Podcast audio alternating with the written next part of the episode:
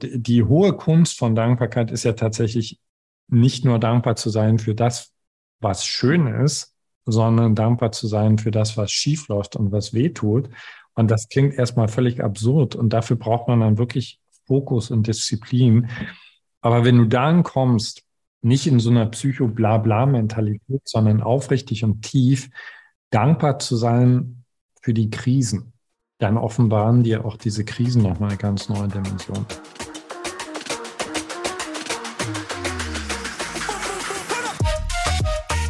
In der heutigen Folge habe ich meinen lieben Freund und Kollegen Veit Lindau zu Gast. Das Thema ist, warum Demut, Einsamkeit und Dankbarkeit unser Leben lebenswert machen. Und am Rande sprechen wir auch über sein neues Buch Stille Seele, wildes Herz.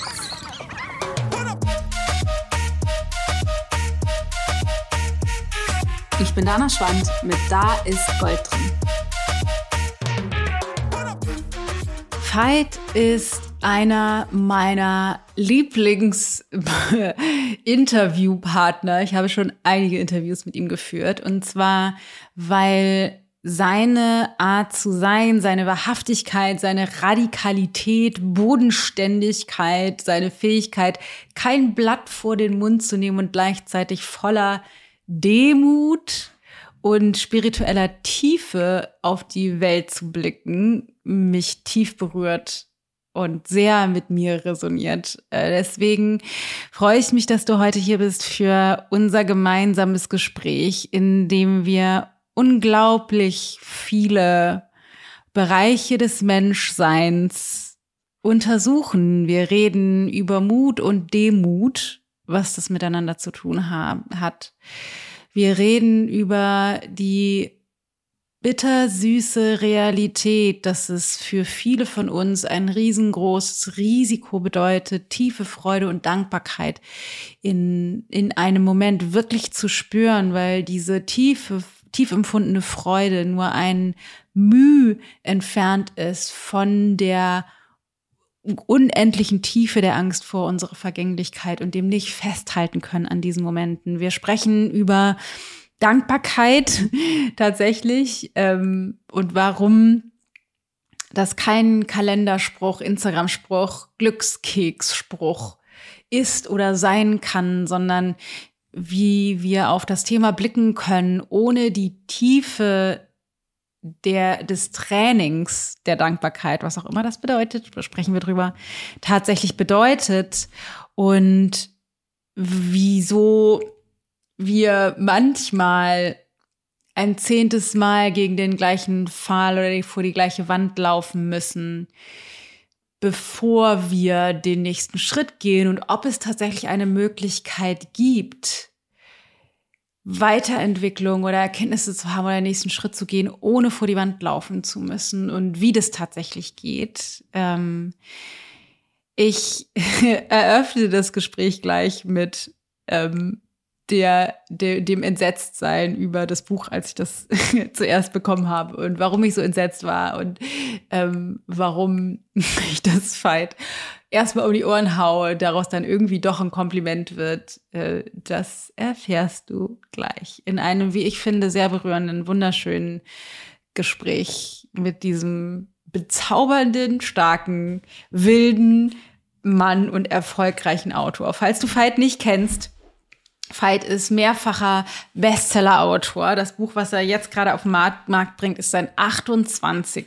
Er ist äh, seit bald 30 Jahren Coach und Trainer und sehr bekannt auf dem deutschen Markt, arbeitet mit seiner wundervollen Frau Andrea Lindau zusammen. Ich habe beide schon, ich habe Andrea schon im Interview gehabt hier im Podcast. Wir verlinken die Folgen mal in den Show Notes. Habe zwei andere Interviews, glaube ich, mit ihm schon geführt zu anderen Büchern. Zu Genesis weiß ich und ich glaube noch zu einem anderen ähm, in diesem Podcast. Und es ist mir einfach immer wieder eine Freude, sehr, sehr, sehr, sehr, sehr bereichernd. In diesem Sinne wünsche ich dir ganz viel Spaß mit unserem Gespräch. Und jetzt noch kurz in eigener Sache. Wenn du mich auch auf Social Media verfolgst, dann hast du wahrscheinlich mitbekommen, dass ich in den letzten Wochen sehr wenig mich gezeigt habe. Wir sind durch ich wilde Zeiten gegangen, gerade im Unternehmen. Im Hintergrund, Matthias hatte sich die Rippe gebrochen oder hat sich die Rippe gebrochen, musste unseren Urlaub verschieben. Ich war noch krank, es war wirklich eine wilde Zeit. Ähm, jetzt bin ich langsam, tauche wieder auf und hole ein bisschen das nach, was wir verpasst haben. Und zwar habe ich ja schon angekündigt, dass wir das erste Mal ein Live-Event veranstalten am 24.09. Alle Infos dazu findest du auf ichgold.de slash intobeing-event. Jetzt natürlich die Frage, wieso sollte ich ein Event machen? Also, du bist richtig bei dem Event, wenn du dich danach sehnst, mehr Sinn in deinem Leben zu finden. Wenn du gerne mehr du selbst sein würdest, dich trauen würdest, Grenzen zu setzen, besseren Zugang zu deinen Gefühlen zu haben, zu deiner Intuition zu haben, aber gleichzeitig auch den Mut zu haben, wahrhaftig deine Wahrheit zu sprechen in den Beziehungen, die du führst, rauszufinden, wer bin ich eigentlich und was will ich eigentlich machen mit meinem Leben. Das ist die Essenz dessen, was wir machen werden an dem Tag.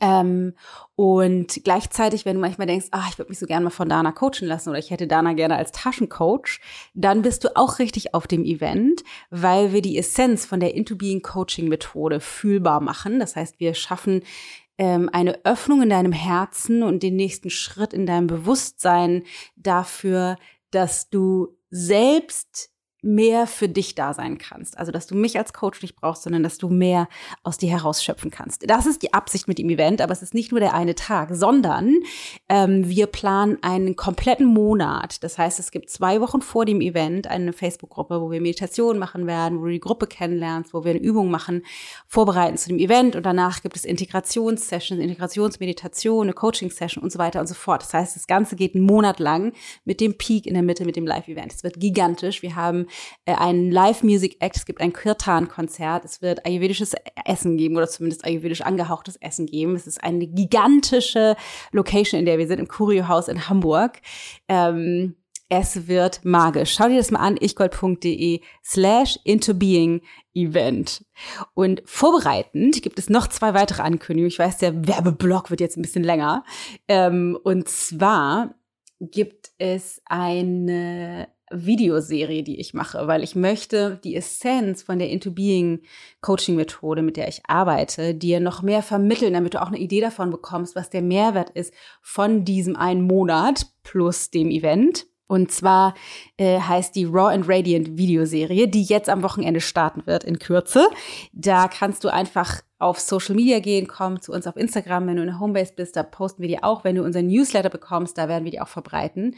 Raw and Radiant, wahrscheinlich fünf Videos, die ich gerade dabei bin zu entwickeln. Das wird richtig geil. Genau, Early Bird fürs Event endet am 27.8. Am 27.8. Bis dahin kostet das Event plus den ganzen Monat Begleitung. Ähm, 249 Euro. Danach steigt der Preis. Und zur Info mache ich am 24.08. noch so ein Info, so eine Info-Session. Ein, eine, ein kurzes, nennen wir es Webinar, wo ich live gehe und du mir alle deine Fragen stellen kannst, beziehungsweise ich nochmal den ganzen Ablauf schildere. Wie funktioniert der Monat? Wie funktioniert das Event? Was kannst du erwarten? Ähm, es wird ganz toll alle Infos zu der, zu der Session, zu dem Webinar kannst du dich auch schon anmelden. Das ist natürlich kostenfrei wie immer. ichgold.de slash eventinfo. ichgold.de slash eventinfo. So, jetzt aber rein ins Gespräch mit Veit. Herzlich willkommen, lieber Veit. Äh, wir haben gerade kurz gefragt, bist du das zweite oder dritte Mal im Podcast? Wir wissen es nicht. Wir vermuten drittes Mal. Auf jeden Fall es ist mir eine Ehre, dich noch einmal hier begrüßen zu dürfen. Welcome, welcome, welcome. Ja, es fühlt sich auf jeden Fall an wie nach Hause kommen. Danke, ja. da, danke, danke für die Einladung. Ja. super schön. Ähm, ich habe dich so oder so natürlich super gerne hier, aber es gibt einen Anlass, wie der Herr ja irgendwie morgens aufsteht und atmet, schießt er Bücher auf den Markt, die ein Bestseller nach dem nächsten sind. Das ist unglaublich. Und ich bin jetzt mal ganz ehrlich, weiß mit dir kann ich ja ehrlich sein. Ja. Ich habe das Buch gekommen, äh, bekommen, Stille Seele, wildes Herz, zwölf Geheimnisse ähm, eines erfüllten Lebens und habe gedacht, ach nee, Fight. Echt jetzt? Du machst doch Bücher mit Tiefgang und Substanz Und jetzt machst du so ein zwölf Geheimnisse für ein erfülltes Leben Quatsch, die man dann am Kiosk findet, wo man dann irgendwie so zweieinhalb Seiten hübsch gestaltet mit bunt, die man dann seiner Großtante auf dem 65. Geburtstag schenkt. Echt jetzt? also, ähm, muss ich sagen. Und dann habe ich aber reingeguckt. Gut, da bin ich, ich aber froh. Ja. Ich habe ich hab reingeguckt und muss sagen, ich bin ähm, wie, wie ein weiteres Mal überrascht von, äh, von deiner Fähigkeit in auch ein Format, was ich glaube sehr dazu neigt, an der Oberfläche zu bleiben. Also jetzt aus meiner Erfahrung, ne, so, so, zwölf Kapitel mit so zwölf Weisheiten. Da kannst du schnell in so Kalenderspruch-Riege Verstehe, was du meinst, ja. Ne, also in kurzen Kapiteln in die Tiefe zu kommen, ist aber ja nicht so, nicht so, nicht so leicht. Aber ich muss sagen, ich hatte mehrfach Gänsehaut und Tränen in den Augen und dachte so, okay, krass. Man kann auch auf wenigen Seiten in so einem Format die Tiefe und Wahrhaftigkeit vermitteln, die wir alle von Veit kennen. Also erstmal viel, vielen Dank für dieses tolle Buch und Glückwunsch. Ja, Glückwunsch. Ja, ja, danke für das ungewöhnliche Kompliment. ja. ja. Aber für mich war das tatsächlich, für mich war das eine, eine, eine richtig gute Challenge, weil ich ja. hab, äh, als der Verlag zu mir gekommen ist, äh, die haben ja gesagt, hey, wir haben 300-jähriges Jubiläum, wir wollen, dass du unbedingt dabei bist. Ich sage, ich, ich mag gerade kein so ein ewig langes Buch. Ja. Und das war für mich eine echt coole Challenge, das so, äh, also wirklich so das einzudampfen. Ja, ist abgefahren. Ne? Es gibt ja diesen, diesen wunderbaren Spruch, ähm, äh, entschuldigen Sie bitte meinen langen Brief, ich hatte keine Zeit für einen kurzen. ja, da ist was dran. Aber es ist, ja, es ist ja viel schwieriger, die Tiefe und die Essenz trotzdem zu vermitteln in einer kürzeren, in, in, in einer kürzeren Länge als ne, die, die sich die Zeit zu nehmen, über viele, viele Seiten den Leser mitzunehmen, über Geschichten und ne, da, das, äh, auch das ist eine Kunst, aber meiner Meinung nach leichter als ich. Also als deswegen, ich war wirklich überrascht und dachte, wow, okay, krass, ähm, Hut ab. Warum, ähm, warum diese zwölf Kapitel und diese zwölf Inhalte? Warum, es könnten, also ich meine, es könnten wahrscheinlich, weil der Mensch besteht aus, ja nur aus so und so viel Aspekten des Menschseins. Aber trotzdem, warum diese, warum gerade diese zwölf? Was ja, mein, mein, ja, meine Ausgangslage war, ich habe mir vorgestellt, also ich gehe ja mal in jedes Buch gehe ich so meist mit mit einer Frage ran, ja, mhm. mit so und äh, in dem Fall war meine Frage, okay, also wenn ich heute abtreten müsste, wenn jetzt mein Leben zu Ende wäre und ich bin jetzt 53, also ich habe so gefühlt, wenn ich Glück habe, wenn alles gut läuft, bin ich so in der zweiten Hälfte jetzt angekommen. Ne? Und äh, hatte auch das Gefühl, das ist eigentlich ne, ein, ein guter Zeitpunkt für so ein Resümee. Und ich habe mich gefragt, okay, wenn ich jetzt abtreten müsste, was sind die Perlen? Also was, mhm. was, was ist so die Quintessenz dessen, was ich gelernt habe? Also ich habe ganz viele tolle, spannende Sachen erlebt, Auf und Tiefs und so weiter. Aber was ist so, wenn ich jetzt nochmal meinem jüngeren Ich ein Vermächtnis hinterlassen könnte, was ihm das Leben viel einfacher machen könnte, wie wäre das? Genau. Und am Anfang waren es, glaube ich, erst mal 24. so viel mal zum langen Brief. Ja. Und dann habe ich aber gemerkt, dass sich äh, also einige davon bedingt haben gegenseitig, also dass sie eigentlich ja. zu, zusammengehören. Und ja, dann sind die zwölf übrig geblieben und ich verfolge ja eh die These, dass meine Bücher mich aussuchen und letzten Endes auch mich benutzen weiß nicht, wie es dir geht, aber ich starte mit einer Idee und dann merke ich relativ schnell, okay, nee, das Buch will, will aber in die Richtung. So. Ja. Also denke ich zum Beispiel gar nicht groß drüber nach am Anfang, wie viele Geheimnisse sollen es denn jetzt sein, sondern ich vertraue darauf, dass es das Buch weiß. Ja. Ja. Wie weißt du das? Ähm, das klingt jetzt vielleicht erstmal esoterisch, aber das hat wirklich, glaube ich, was mit, äh, mit Beginn der Altersweisheit zu tun. Ich, ich spüre mittlerweile, wenn ich etwas will, was nicht mit dem großen Feld übereinstimmt. Also ja. früher habe ich mit, keine Ahnung, mit 30 dann oft noch versucht, meinen Willen durchzusetzen. Das schafft man dann auch, aber mit gewaltigem Energieaufwand. Und mittlerweile habe ich das Gefühl, okay, ich gebe mir einen Puls ins Feld und dann gucke ich, also es fällt antwortet in eine Richtung stärker als in andere Richtung. So. Also die, die Asiaten würden sagen, das Wu Wei. Also das, ja. das, das, was geschehen will. Ja, also so wie, als, als wenn dieses Buch eigentlich im Äther existiert. Mhm. Und es geht nicht, es geht eigentlich gar nicht darum, dass ich es mir ausdenke, sondern dass ich mich zur Verfügung stelle, damit es hier unten auf der Erde landet. So ja. Du hast das in deinem Buch auch geschrieben, in irgendeinem Kapitel, keine Ahnung, wo das jetzt war, von dem jüngeren Fight, der mhm. sehr ambitioniert war und dem der Fight auch in der Übersetzung mit dem englischen Fight, also dem Kampf und die das eigentlich eine ganze Weile gut gefallen hat. Und ähm, ich das auch erinnere aus früheren Jahren, dich aus der Ferne zu beobachten und das sehr kämpferisch wahrzunehmen. Und es hat sich ja, ja tatsächlich geändert und ich war dann ganz berührt, dass in einem Kapitel, ich weiß nicht mehr in welchem das war, du das Wort milde aufgegriffen hast. Und das ist total spannend, weil das ist eines meiner Lieblingswörter, was ich nutze für, für die, ne, für die Arbeit mit unseren Teilnehmerkunden oder auch mit mir, weil ich das halt so wahnsinnig wichtig finde. Und jetzt würde mich aber mal interessieren, du hast gerade gesagt, Altersweisheit. Immer wenn Leute das sagen, denke ich so, oh Gott sei Dank, es gibt noch Hoffnung für mich. so mit meinen jetzt mittlerweile 42 Jahren, dass ich kriege dann manchmal so einen Hauch einer Ahnung, dass es sowas gibt. Aber was glaubst du, braucht's dafür? Also braucht es das Alter? Also braucht es den Kampf?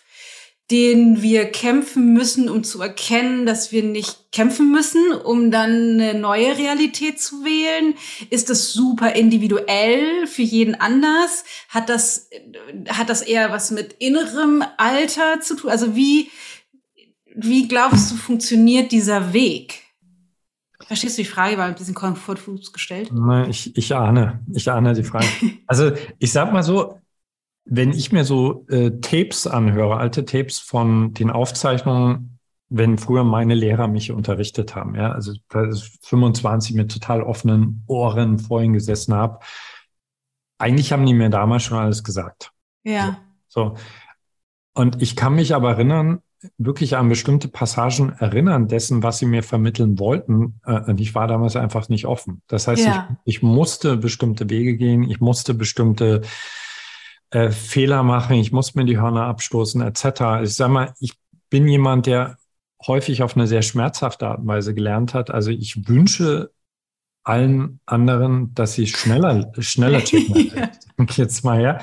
Und wenn ich sage Altersweisheit, dann meine ich wirklich vorsichtig ausgedrückt beginnende Altersweisheit, aber so ein Gefühl von, ah, Ah, das ist damit gemeint. Also milde ist mhm. zum Beispiel seit so vier Jahren ungefähr mein absolutes Lieblingswort. Mhm. Ich hatte mir eigentlich geschworen, ich lasse mich nicht nochmal tätowieren, aber das ist, glaube ich, immer nochmal dran, weil ich liebe, ich liebe dieses Wort. Wenn ja, du mir das, das vor 15 schön. Jahren präsentiert hast, da hätte ich müde abgelächelt und hätte gesagt, ah nee, da wird man schlaff und dann hat man ja. nicht mehr so den Ehrgeiz und so weiter. Und jetzt mittlerweile ist es für mich einfach faszinierend zu sehen, wie viel mehr man erreichen kann mit Milde. Aber ich, ich persönlich habe einen bestimmten Satz an Erfahrung dafür gebraucht. Ja. Und ich glaube nicht, dass es primär etwas damit zu tun hat, wie alt du bist, sondern eher, wie effektiv du aus deinen Erfahrungen lernst. Also wenn du so ein Dickkopf bist wie ich und halt neunmal gegen den Zaunpfahl rennst und denkst, ich muss jetzt nur noch ein zehntes Mal und dann kippt er schon, dann brauchst du wahrscheinlich länger. Ich glaube Aber du glaubst auch, schon, dass es das braucht, ja? Das frage ich mich immer. Also braucht's, braucht's das Rennen gegen, braucht es wirklich das Rennen gegen den Zaunpfahl? Also ist das sozusagen Teil des Menschseins, des Lebens oder gibt es eine, Realität, wo wir alle weniger dickköpfig sind wie als du und ich und glauben es besser zu wissen, in der in der wir mit viel mehr Milde mhm. durch dieses Leben gehen können, ohne jeden Zaunfall mitzunehmen. Äh, ich bin ja immer sehr daran interessiert, meinen Zuhörern und Zuhörern klarzumachen, dass wir eine nicht besonders weit entwickelte Spezies sind, Auf weil ich glaube, weil ich glaube, äh, Demo, in Demut lernt sich schneller. Und ähm, also mein schlagender Beweis dafür, dass wir noch nicht besonders weiterentwickelt sind, ist tatsächlich, dass wir ganz häufig, also wir nicht aus den Erfahrungen zum Beispiel unserer Vorfahren lernen, sondern bestimmte Kreisläufe selbst nochmal durchlaufen müssen. Während es zum Beispiel bei Bakterien oder Viren ganz häufig so ist, also wenn die etwas erfahren, ja, dann geben die das an die anderen weiter und dann haben die das quasi alle gelernt. Deswegen werden wir die auch nie ausraten. Wenn es bei Menschen, zumindest bei den meisten, die ich so beobachte, der Fall ist, also wir sehen jemand anderen in diese Falle tappen. Wir verstehen es vielleicht sogar intellektuell, was da gerade passiert ist und denken vielleicht sogar, okay, das möge mir bitte nie passieren und schwuppdiwupp sitzen da drin. Oder ein gutes Beispiel, du hast ja auch, du hast Kids, ne? Ja. Mhm. So. Wie sehr hätte ich mir gewünscht, meine Tochter vor bestimmten Erfahrungen, die ich gemacht habe, zum Beispiel in meiner Pubertät, die sich im Nachhinein als komplett sinnlos herausgestellt haben, zu bewahren. Also ich hätte liebend gern damals sie so drüber gehoben, weißt du, über bestimmte. hat sie gesagt, nein, nein, du musst dich jetzt bitte nicht an der dümmsten Frau in deiner Klasse orientieren. Du kannst das auch abkürzen, weißt du, so, und, aber nee, sie muss, sie muss ihren Weg gehen. Ja. Aber das Gute ist, was das Gute ist für mich, dass, äh, dass ich weiß, dass wir auch einen Part in uns haben, einen tieferen Part, der ist von diesem ganzen Schlamassel unberührt. Der schaut einfach nur zu, der, der lächelt tatsächlich milde, wenn er mhm. sieht, dass wir jetzt nochmal anrennen gegen den Zaunfall. Ja. Aber ich bin nicht so ein Freund davon zu sagen, okay, im Nachhinein macht das ja alles Sinn. Ja, das macht schon alles Sinn, aber ich bin mir auch relativ sicher, dass wir eigentlich alle viel schneller lernen könnten. Ja. ja. Vielleicht in der Zukunft. Okay, jetzt habe ich eine Frage, die, glaube ich, 100 Milliarden Mal schon in Podcasts gestellt werden, die ich gerne vermeide, aber dir stelle ich sie jetzt weil du das Thema im Buch aufgreifst und auch dort zu ein bisschen mehr Tiefe bringst. Dankbarkeit. Man muss nur dankbar sein, dann läuft das schon. Bring it on. Was feit äh, bitte einmal Dankbarkeit ohne Instagram Shishi. Ja, also Gegenfrage erstmal an alle, die das jetzt gerade hören oder schauen. Was passiert bei, dem, bei dir, wenn du das hörst? Also wenn du so einen Satz hörst oder liest, hey, sei einfach dankbar, dann läuft das.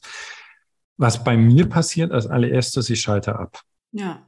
Ja, so, ich habe das schon als Kind gehört, dass ich dankbar sein soll. Ich habe es später gehört, wir haben es alle gesagt. Ich habe es tausendmal gelesen in Ratgeberbüchern und ich schalte ab. So, und für mich, äh, also das Kapitel war vielleicht das herausforderndste überhaupt, weil ich mhm. wusste einfach, es ist tatsächlich eine der sensationellsten Erkenntnisse meines Lebens. Total. Wie powervoll Dankbarkeit ist. Und wie schaffe ich es, es so zu vermitteln, dass der Leser oder die Leserin nicht bereits bei der Überschrift denkt, oh, habe ich schon tausendmal gehört, sondern wirklich nochmal ganz frisch reingeht. Und ich will jetzt nicht zu viel verraten, aber mir hat es extrem geholfen zu verstehen, was Dankbarkeit wirklich auf einer, äh, auf, auf der Gehirnebene auslöst. Also ich, ich habe auch so einen Teil in mir, der sehr wissenschaftlich orientiert ist. Und äh, ich fand es krass zu sehen, dass Dankbarkeit tatsächlich einen messbaren Einfluss auf das Zusammenspiel von verschiedenen Gehirnkomponenten hat. So, das heißt, wir haben Gehirnkomponenten, die jetzt gerade in diesem Augenblick zum Beispiel auswählen, was wir von diesem Podcast wahrnehmen und was nicht. Und auch das haben die meisten schon tausendmal gelesen, dass das, was wir jetzt gerade hören, nicht das ist, was tatsächlich stattfindet, sondern Pi mal Daumen 0,004 Prozent. So.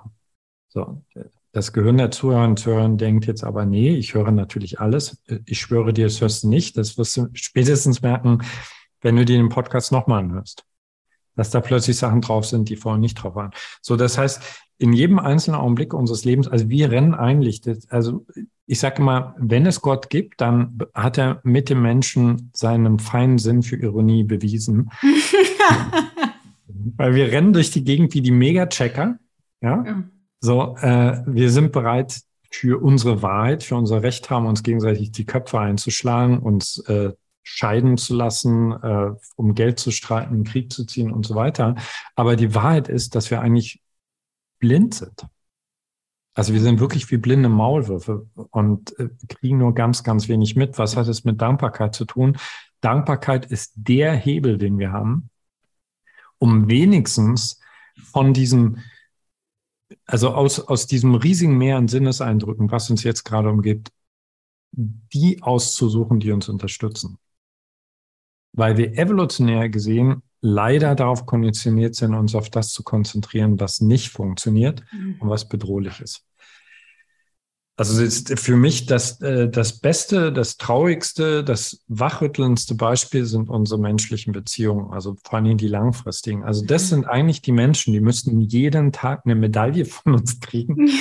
weil sie uns aushalten, ja, weil sie unsere Witze schon tausendmal gehört haben, weil sie jede unserer Matten kennen, weil sie an unserer Seite stehen, wenn wir krank sind, wenn wir nicht funktionieren und einfach sagen, nee, ich gehe nicht weg. So, also eigentlich müssen wir jeden Morgen aufstehen wahnsinnig froh sein, dass die noch da sind und uns jeden Morgen wieder neu irgendwas einfallen lassen, um die zu feiern. Dafür, dass sie das mit uns teilen, was unbezahlbar ist, nämlich ihre Lebenszeit. Ja. Und das sind die Menschen, die meist die wenigste Anerkennung bekommen, die von uns irgendwann mal, also wenn wir nicht aufpassen, wenn wir nicht so wahnsinnig aufgeklärt sind wie wir beide und Bücher schreiben, Also oft die, die Wertschätzung eines IKEA-Sofas bekommen. So nach dem Motto, weißt du, ist halt da, gehört halt dazu, weißt du? Mhm. Und das ist Wahnsinn. So, und, äh, und da ich ein extrem undankbarer Mensch war, weiß ich, was man damit kaputt machen kann. Und ich weiß aber auch, was, also das Coole an Dankbarkeit ist, dass sie so schnell funktioniert. Ja. Also du, du, musst da nicht erst ein paar Wochen warten, sondern du setzt dich fünf Minuten hin, du praktizierst Dankbarkeit. Und es ist einfach so, als wenn du gerade mal von Hölle in Himmel gewechselt wärst. Ja, aber da sagst du was Wichtiges, ne? Weil das ist, glaube ich, auch was, was oft ver oder manchmal vergessen wird, dass das halt eine, also es ist halt, das ist eine Investition und so eine Art Training, Absolut. Und nicht, ich kaufe mir ein schickes Poster und hänge das hin. Oder, ne, oder ich sag, ich bin jetzt dankbar für XY, sondern das geht ja tatsächlich, und an der Stelle finde ich, taucht die Tiefe des Themas auf. Es geht ja darum, wirklich das Bewusstsein zu verändern, den, den inneren Blick zu shiften und das, das, äh, das Bewusstsein mitzunehmen, dass mein Partner, meine Kinder, wie auch immer, eben kein Ikea-Sofa sind, sondern und wirklich das zu spüren, was für ein unfassbares Geschenk das ist. Und das wiederum ist ja, das ist zwar unmittelbar eigentlich möglich und dennoch, zumindest das ist meine Erfahrung, wenn ich ungeübt bin da drin, denke ich zwar, oh, ich bin dankbar für meine Kinder, aber ich ich, ich, ich krieg das vielleicht trotzdem nicht hin, weil ich so gewohnt bin zu betäuben und nicht hinzufühlen und im Alltag mich zu verlieren, in meinem Verstand wie ein blinder Maulwurf durch die Gegend zu laufen, dass es, ne, dass es eben nicht vielleicht per Fingerschnipp funktioniert, das zu wandeln. Ist zumindest meine Erfahrung. Hast du da eine andere Erfahrung? Nee, du hast es du hast schon auf den Punkt gebracht, es ist ja. eine Schulung. Also es ist wirklich ein Geistestraining. Also ich habe wirklich, äh, ich habe sogar mal überlegt, man müsste dem vielleicht einfach irgendeinen fancy Namen geben. So, weißt du, ja. Gratitude, Mega Force. Äh, ja. New, New, Future Training. So, und das ja. abgekürzt. Und dann, weißt du, mit Masterclasses und äh, ja. So ganz, ganz ja, viel stimmt. Geld kosten, ja. äh, damit wir uns hinsetzen und das wirklich trainieren. Also äh, es betrifft ja, finde ich, übrigens nicht nur Dankbarkeit, sondern wenn wir alle mal realisieren würden, also wir haben den zumindest derzeit komplexesten Mechanismus, den wir Menschen kennen, haben wir zwischen unseren beiden Ohren. Es gibt nichts in diesem Universum, also in dem uns Bekannten, auch kein Computer bisher, was äh, diese Komplexität aufweist. Und wir haben bis jetzt keine Gebrauchsanleitung für das Ding. Das, das heißt, das Ding funktioniert irgendwie. Ja, wir kommen halt alle durch. Aber das ist so ein bisschen so wie, weißt du, du kriegst eine Rakete zum Geburtstag geschenkt und lässt die dann im Garten stehen und verrosten und freust dich, weil du hast rausgefunden, wie man das Licht anmacht. Ja. aber hast eigentlich noch gar nicht wirklich rausgefunden, wie das funktioniert. Ja. Und äh, also ist ein Riesenthema, dieses, diesen Kasten zwischen unseren zwei Ohren richtig zu nutzen. Und Dankbarkeit ist halt tatsächlich ein, wie gesagt, Gratitude Mega Force ja. Ultra, Ultra Training dafür. Äh, das führt ja so weit, äh, da gehe ich auch in einem Buch drauf ein. Also die, die hohe Kunst von Dankbarkeit ist ja tatsächlich nicht nur dankbar zu sein für das, was schön ist, sondern dankbar zu sein für das, was schief läuft und was weh tut. Ja. Und das klingt erstmal völlig absurd. Und dafür braucht man dann wirklich Fokus und Disziplin.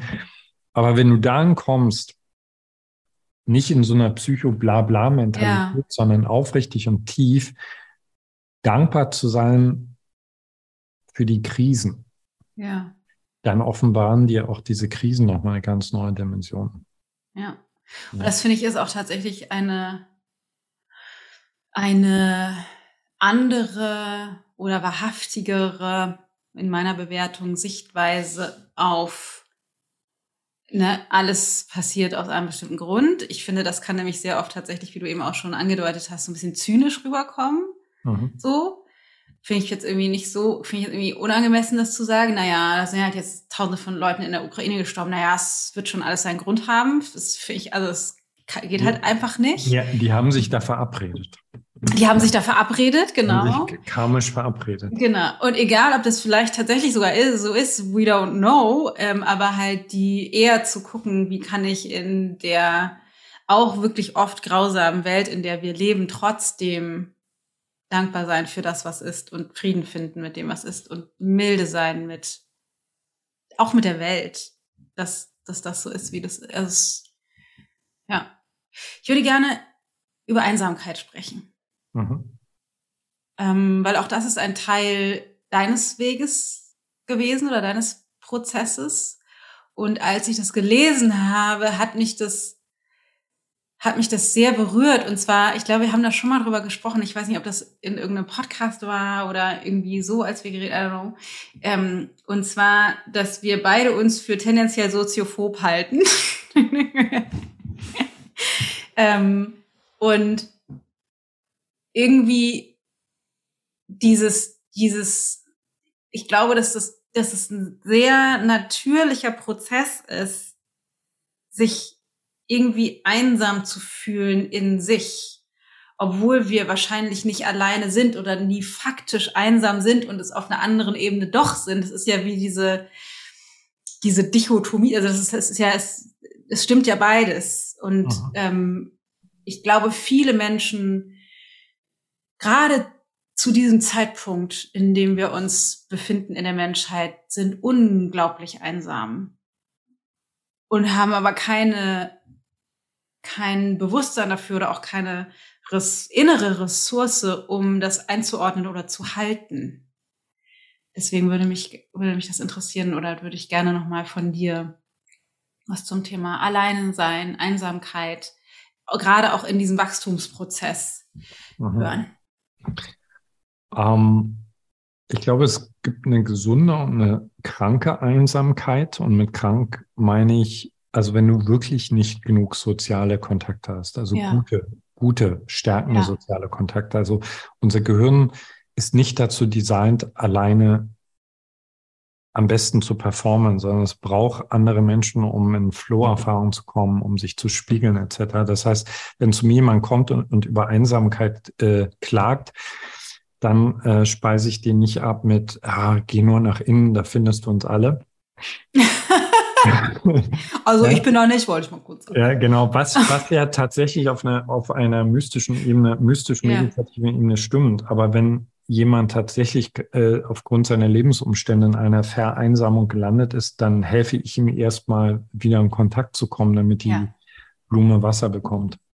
Und dann gibt's aber die andere Einsamkeit, die aus meiner Sicht, also wenn du halbwegs wach durchs Leben gehst, dich genauso berührt, wenn du mitten in einem Gasthaus umgeben von deinen 20 besten Fre Freunden sitzt. Also ich weiß nicht, wie andere es machen, aber ich bin gerade in den Beziehungen, die mir am wichtigsten sind, manchmal zutiefst einsam, weil ich irgendwann zum Beispiel merke, äh, meine externe Kommunikation wird nie ausreichen, um das, was ich wirklich in mir erlebe, mit den anderen zu teilen. Ja, oder wenn ich zum Beispiel, wenn ich mich mit Andrea streite, das ist ganz schrecklich und wir kommen nicht zusammen, dann schleudert mich das nach innen.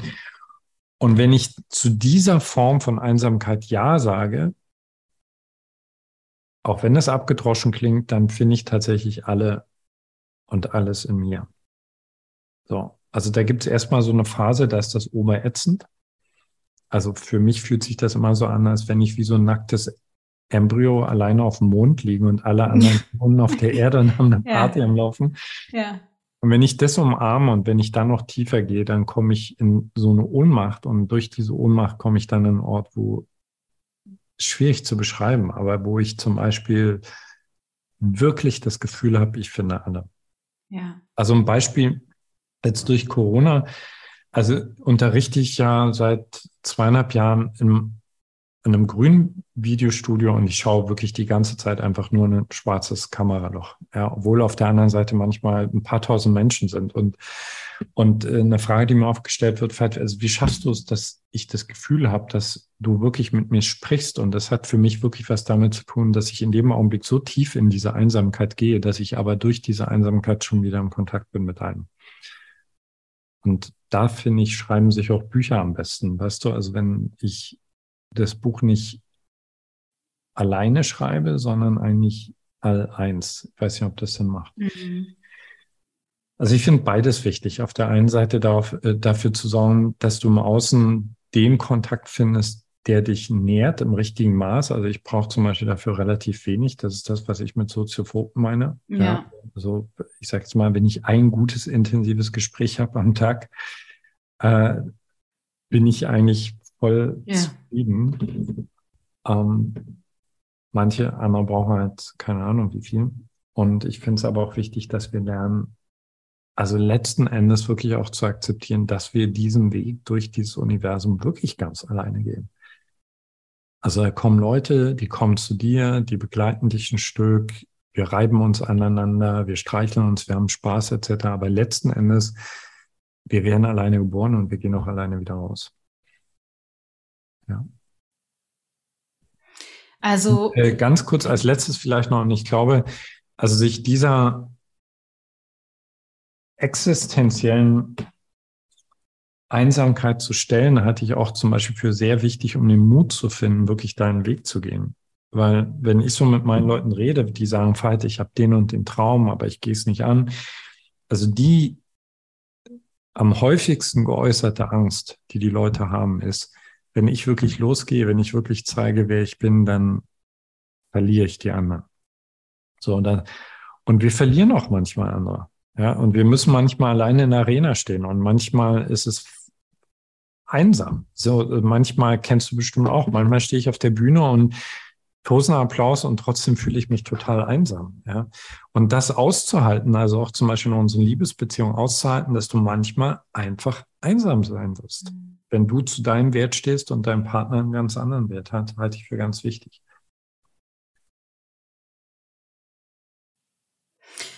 Und selbst und selbst wenn man sich trifft, und das ist etwas, was, womit ich mich auch gerade viel auseinandersetze. Selbst wenn man sich trifft in den gleichen Werten oder den gleichen Erfahrungen, ist es ja, wie du sagst, dass wir alleine kommen und alleine gehen. Also die Erfahrung, wie du eben so schön gesagt hast, wir werden niemals die äußere Kommunikation, also wir werden verbal oder mit Gesten nie das kommunizieren können, was unsere innere Erfahrungswelt ange auch nur ansatzweise angemessen wiedergeben kann. Das ist das, was du, ne? ja, das hast du auch so gemeint, oder? Ja. Also das auf jeden Fall. Also ich, ich glaube, da kann jeder in Resonanz gehen. So ja. diese Erfahrung, weißt du, du sitzt, du sitzt vor den Menschen, die du am aller, allerliebsten hast. Und hast es auf zehn verschiedene Arten versucht. Du hast ja. gestikuliert, du hast geschrien, du hast gestöhnt oder was auch ja. immer. Und du hast dennoch im Endeffekt das Gefühl, okay, so. Deswegen mag ich die Momente, also das ist für mich zum Beispiel vielleicht das wichtigste Element Basiselement für meine Freundschaften ist, dass ich mit Menschen still sein kann. Weißt du, so in dem Moment, wenn alles ausgeschöpft ist, bleibt ganz häufig einfach nur noch jetzt wirklich richtig still zu sein. Und dann gibt es dann interessanterweise schon wieder diesen Moment der Kommunion. Ja. Ja. Bis du wieder versuchst, es zu erklären, was, was du gerade erfahren hast. Ja. ja. ja. Aber ich finde, ich weiß nicht, wie es dir geht. Also ich lasse wirklich wenig Menschen ganz, ganz, ganz, ganz doll ja. an mich dran. Aber wenn die das mal geschafft haben, dann lösen die eigentlich noch viel stärkere Einsamkeitsgefühle in mir aus. Weil zum Beispiel, wenn ich da, weißt du, so einen Moment habe mit meiner Tochter oder jetzt zum Beispiel Weihnachten hatten wir, wir hatten so, wir hatten das Paradies hier, ja, meine Frau, meine Tochter, so, und da gab es so Momente, da bin ich nur still geworden, habe zugeschaut und sehr möge dieser Moment nie vorbeigehen. Ja? Mhm. Und wenn ich mich dann aber daran erinnere, irgendwann werde ich diese Menschen loslassen müssen. Ja. So, das sind Momente, da schleudert es mich komplett in diese Einsamkeit. Ja. Ja. Und also für alle, die es zu zuhören, also ich will wirklich niemanden deprimieren, sondern im Gegenteil, ich will euch einladen, also solche Momente nicht zu vermeiden, sondern in diesen Momenten eigentlich mutig noch einen Schritt weiter zu gehen oder besser gesagt einen Schritt weiter nach innen zu fallen, weil dann kommst du an den Ort, wo du schon wieder alle findest. Ja, aber es ist, also das ist so, das ist ja so schön und gleichzeitig so grausam,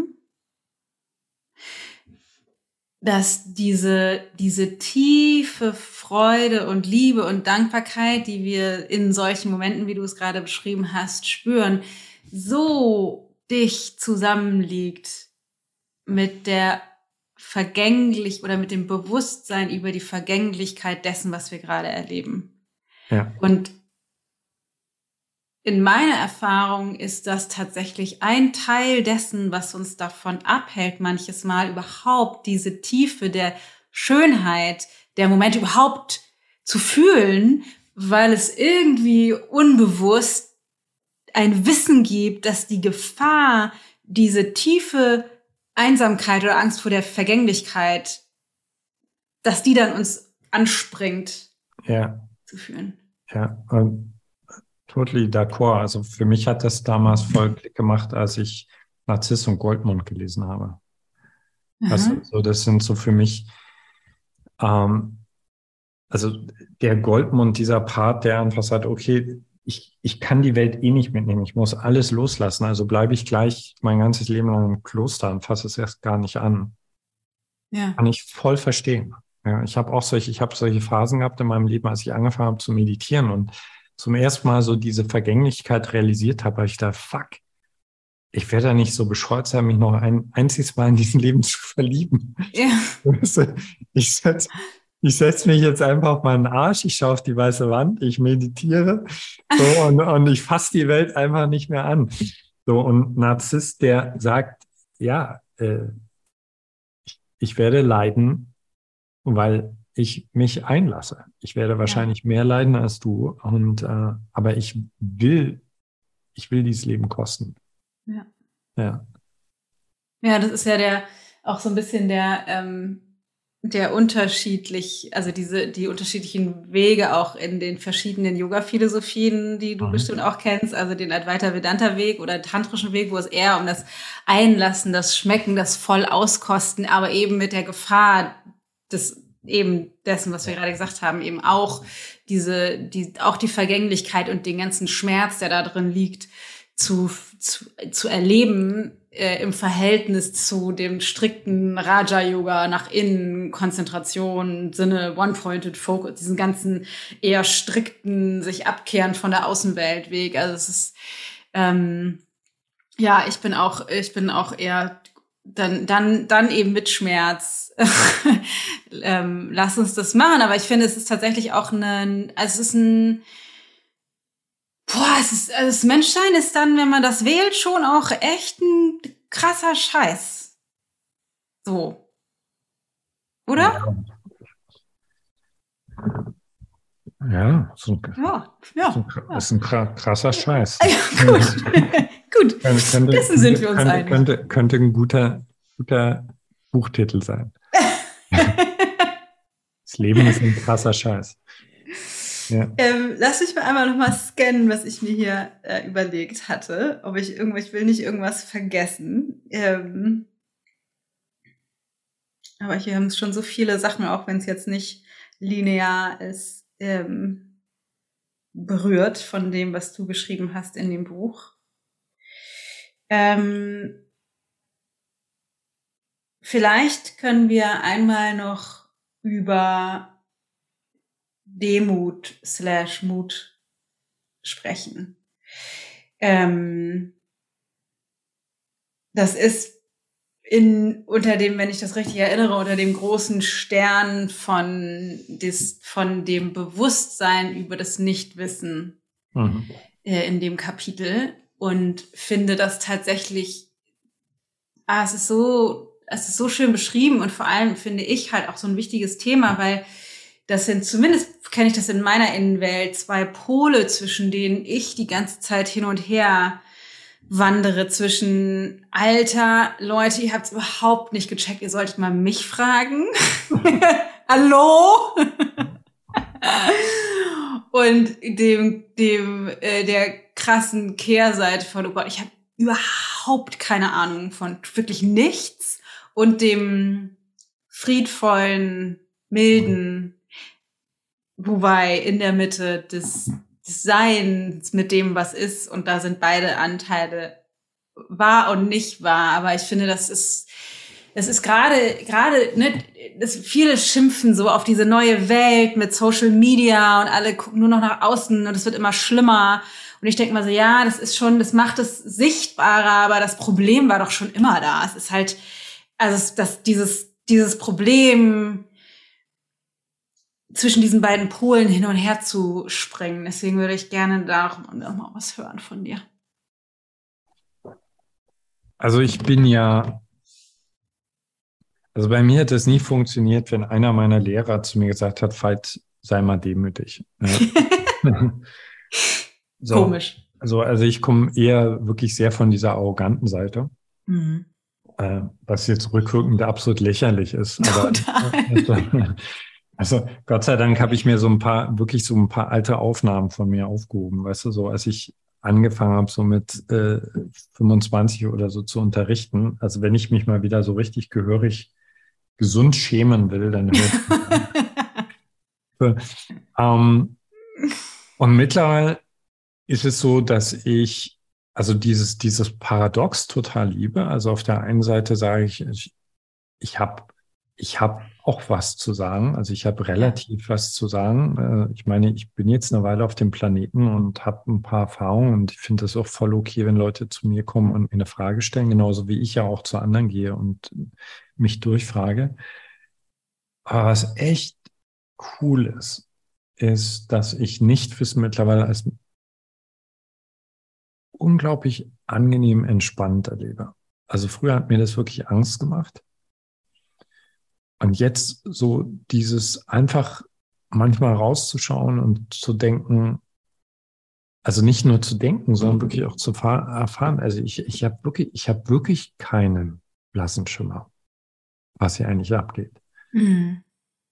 Hat mich früher mega gestresst.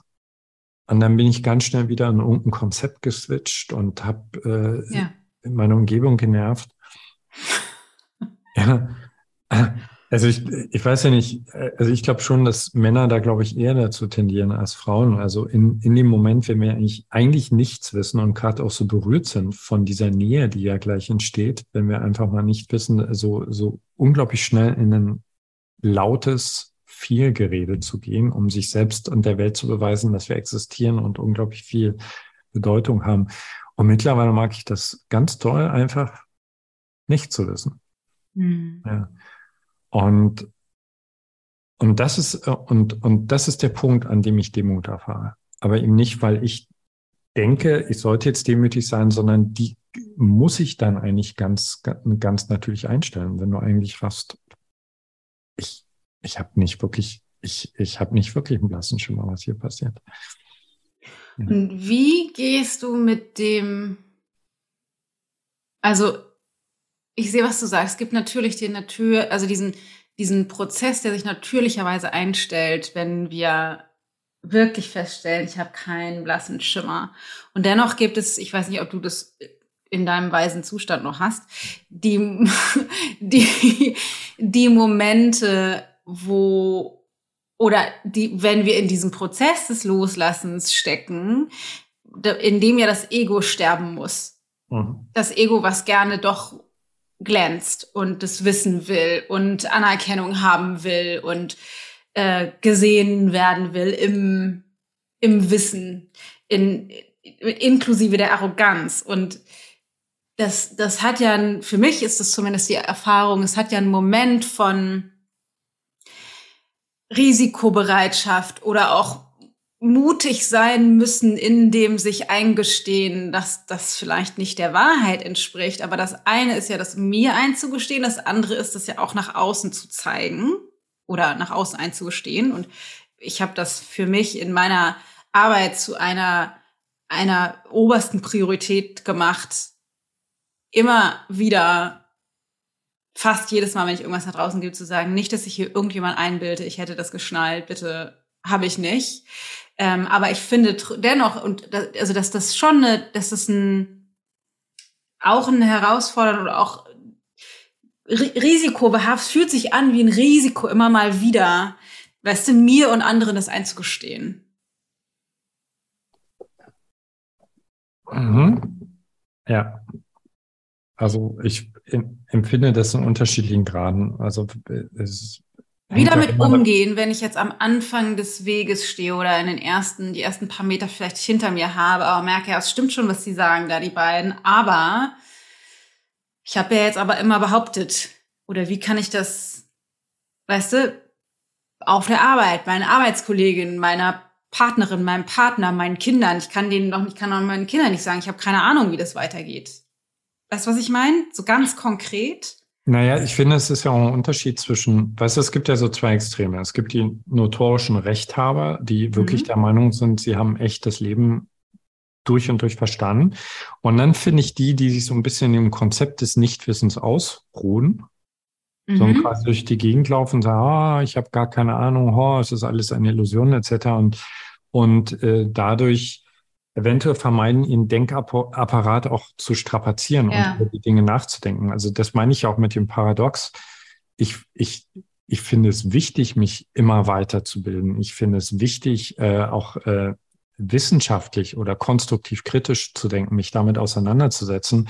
Und weil du das gerade jetzt mit den Kindern erwähnst, es geht ja nicht darum, vor meinen Kindern hilflos dazusitzen und sagen, oh mein Gott, ich weiß gar nicht, was hier passiert, sondern ich kann demütig sagen, wenn meine Kinder mich fragen, hey, gibt es Gott oder gibt es nicht, dann kann ich sagen, ich weiß es nicht, aber ich kann dir gerne sagen, was ich glaube. Ja, aber was ich weiß, ist, dass ich dich liebe. Und was ich weiß, ist, dass ich jetzt aufstehen werde und ein leckeres Müsli für uns machen werde. Also im Sinne von, also gerade dieses sich mutig auf existenzielles Nichtwissen einlassen, braucht meines Erachtens eine sehr stabile Basis an erdenden Ritualen jeden Tag. Weißt du, deswegen drehen, glaube ich, in manchen Spiri-Szenen die Leute auch sehr schnell frei, weil diese Form von Erdung fehlt. Ja. So, das heißt, auf einer gewissen relativen Ebene weiß ich zum Beispiel sehr viel. Also über Neurowissenschaft ja. und so weiter. Und das bringe ich auch ein. Und dann gibt es eine absolute Ebene und da gönne ich mir den Luxus, immer weniger zu wissen. Und das ist nicht wirklich ein Widerspruch. Mm. Ja, das ist ganz, das ist das ist total schön, die Perspektive oder auch wie du das jetzt dargestellt hast. Und ich glaube, gerade das Beispiel macht das nochmal so erfahrbar oder spürbar, wie die scheinbar gegensätzlichen Wahrheiten dennoch gar nicht gegensätzlich sind, sondern eher äh, in, in Harmonie miteinander sich selbst bestärken. Also das ist halt eben total total wertvoll und ich glaube auch tatsächlich gerade in deinem Beispiel mit unseren Kindern irgendwie so unglaublich wertvoll ist, den Mut zu haben, mich zu zeigen mit dem, was ich glaube und gleichzeitig den Mut zu haben, zu sagen, und ich weiß gar nicht, ob das stimmt. Und dass das Ganze aber auf einem Fundament von, von Gemeinschaft und dieser wunderschönen menschlichen Alltäglichkeit des Miteinanders, die am Ende ja das ist, was unser Leben auch ausmacht, sind ja nicht die großen Dinge, sondern zum Beispiel das Müsli, ja. das wir gemeinsam essen. Ja, und ich glaube, dass wir, also gerade, weil wir jetzt gerade auch bei Kindern sind, ich glaube, dass wir unsere Kinder unterschätzen. Total. Äh, was ihre Kapazität, Nichtwissen auszuhalten betrifft. Ja, so, und, und ich glaube auch, dass Kinder sehr, sehr smart sind und eigentlich ganz genau mitkriegen, wenn Erwachsene ja. bullshitten und äh, sich an irgendein Konzept klammern. Also meine Tochter hat früher dann immer gesagt, vielleicht du klingst jetzt wieder so, als wenn du aus dem Buch vorliest. ja, ich glaube, die kriegen das sehr wohl mit. Das Interessante ja. ist ja, dass wir den Kindern eigentlich dann damit kommunizieren im Subtext. Äh, du müsstest alles wissen. Und weil ich glaube, man muss alles wissen, sage ich dir jetzt etwas, obwohl ich es nicht weiß, das halt so ist, wie Leben funktioniert. Das heißt, wir kommunizieren den ja eigentlich im Subtext tu so, als wüsstest du alles, auch wenn du es nicht tust, weil die kriegen ja, natürlich und, alles mit. Und ich finde, wir setzen sie dadurch auch unter einen enormen Stress, äh, der dazu führt, dass wir wirklich alle durch die Gegend rennen und denken, wir müssten permanent Bescheid wissen. Also stell ja. mal vor, wir könnten alle ganz in Ruhe zugeben, dass wir ganz viele Dinge nicht wissen. Ja. So. Instagram wäre gleich viel ruhiger. Und viel mehr Fragen stellen, anstatt irgendwelche äh, Glückskeksweisheiten, ja. Und ja. Äh, auch in unseren Beziehungen. Also, ja. so, ich, ich weiß es gerade nicht. Ist eigentlich ein unglaublich schöner kreativer Zustand, weil wenn ich es nicht weiß, kann ich es rausfinden.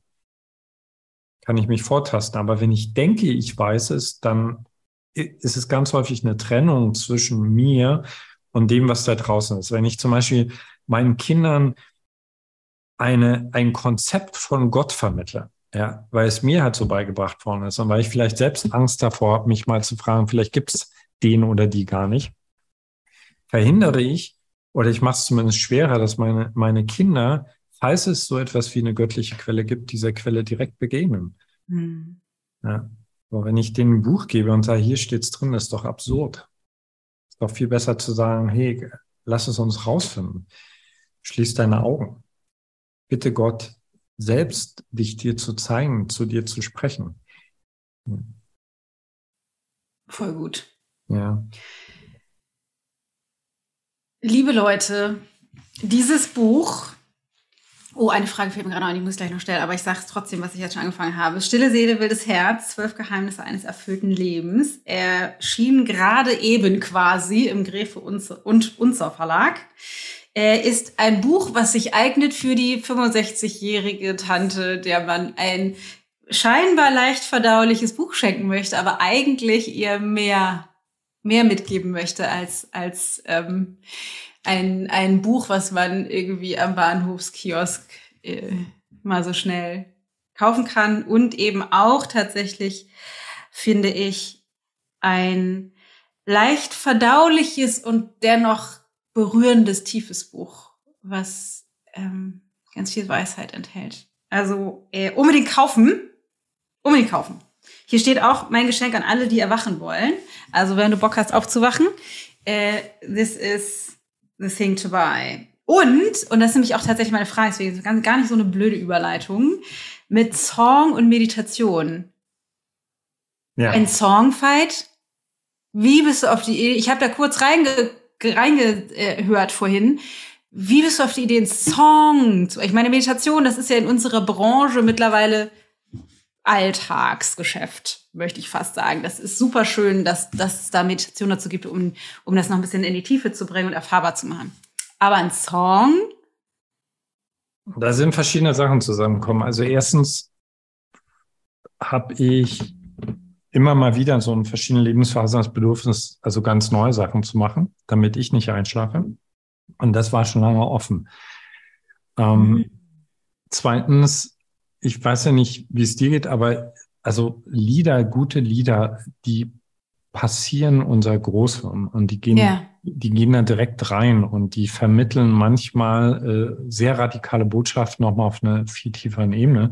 Und drittens geht hier das Dank an Fabian, meinen Musikproduzenten, der vor zwei Jahren die Eingebung hatte, dass er unbedingt mit mir ein Album aufnehmen will. Und ich habe den echt, ich habe den so lange abgewimmelt, weil ich immer gesagt habe, ich kann nicht singen, ich habe keine Zeit, ich kann nicht singen, ich habe keine Zeit. Und der ist auf eine sehr charmante Art konsequent dran geblieben.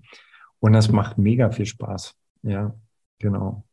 Und das war jetzt sozusagen das äh, erste Projekt, der, der erste Song. Genau. Voll geil. Ja, das ist ganz Crazy schön. shit. Finde ich auf jeden Fall total schön. Also gerade weil das ähm, in, in unserer digitalisierten Welt ja manches Mal schwer ist, die ganze, die ganze Palette unserer Sinne mit einzubinden. Und solange wir noch nicht Geschmack oder Geruch mitschicken können durchs Internet, sind auf jeden Fall andere Klänge als einfach nur Stimme, die schlaue Dinge sagt, sondern ja. ein Song mit äh, Musik. Ich, ich fand ich also sehr, sehr geile Idee. Finde ich total cool. Ähm, Chapeau, Fight. Voll geil. Ja. Wie immer bei Interviews gibt es ein paar unvollständige Sätze, die in meinem Kopf gleich entstehen werden und du musst die beenden. Ja. Musst du natürlich nicht, aber ich bitte dich, das zu tun. Und dann habe ich noch eine Kleinigkeit zum Abschluss und dann lasse ich dich gehen. Und zwar machen wir den Klassiker, mit dem wir eben schon angefangen haben. Dankbarkeit bedeutet in Wahrheit. Zu erkennen, dass alles schon da ist. Der Tod lehrt mich. Wirklich zu leben. Wirklich zu leben geht erst wenn ich bereit bin, heute und hier immer wieder kleine Tode zu sterben. Uh. Ich glaube, damit lassen wir das. Ich wollte eigentlich noch weitermachen, aber ich glaube, dass. hm. Ja, heute und immer, das ist so wahr. So wahr. Voll schön.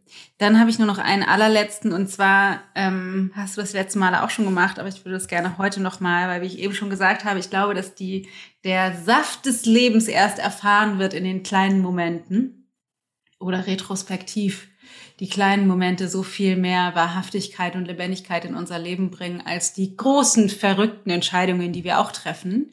Deswegen würde ich mich total freuen, wenn du vielleicht aus den letzten Tagen, den letzten ein, zwei Wochen einen Moment mit uns teilen magst. So einen ganz banalen, alltäglichen Moment, in dem du einfach tiefe Freude empfunden hast. Kann ich gern machen. Also der, der mir einfällt, äh, Andrea und ich waren gestern bei einem Coaching, weil wir an einer Stelle in unserer Partnerschaft, also in einer Thematik, uns wirklich sehr, sehr festgefahren fühlen. Und äh, wir haben uns jemanden gesucht und dann haben wir vor der Tür gestanden, haben vor der Tür gemerkt, dass wir uns, äh, wir haben überhaupt nicht drüber nachgedacht, aber Andrea war total in weiß gekleidet und ich war voll in weiß gekleidet. Wir sahen aus wie so ein Brautpaar.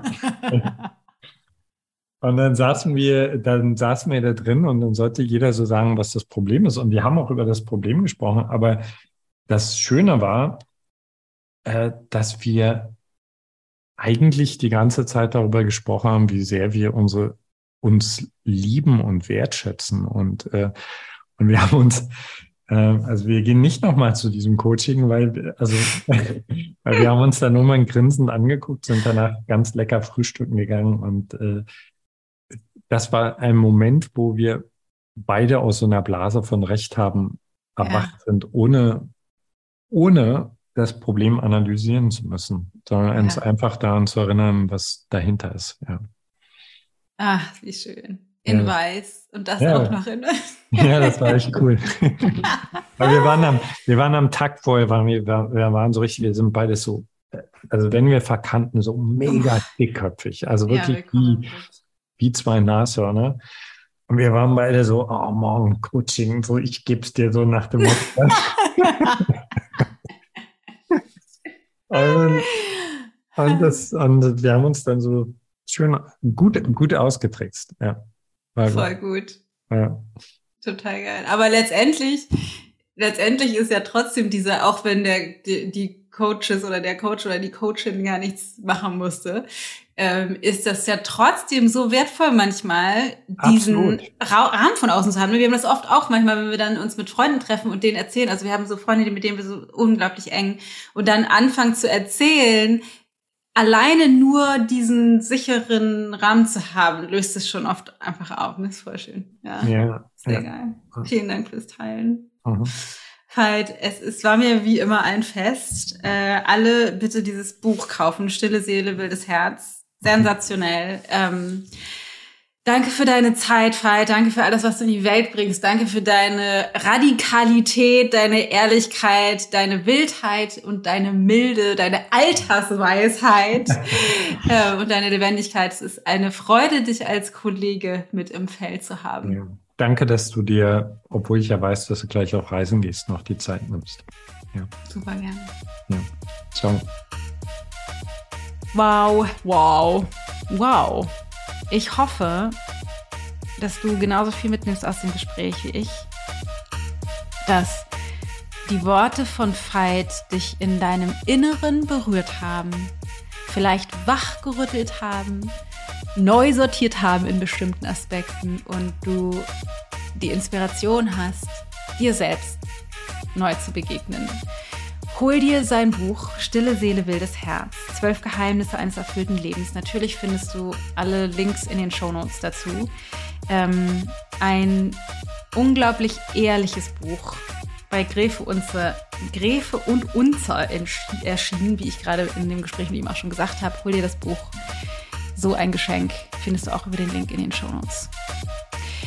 Ansonsten kann ich an dieser Stelle dich nur noch mal ganz kurz daran erinnern, wenn du Bock hast, auf mehr Transformation und das Ganze mit mir zu machen, dann sei dabei beim Interviewing Life Coaching Event am 24.09. für deine Wiedergeburt, Neugeburt, Transformation, das hinter dir lassen von dem, was dich begrenzt und das Neubegrüßen von der Person, die du eigentlich bist. In neuer Kraft, in neuem Licht. Wahrhaftiger. ichgold.de, ichgold.de slash intobeing-event. 24.09. in Hamburg im Kurierhaus. Ich würde mich freuen, dich da zu sehen. Und jetzt erstmal, pass gut auf dich auf. Ich denke an dich und freue mich, wenn wir uns nächste Woche wieder hören. Deine Dana.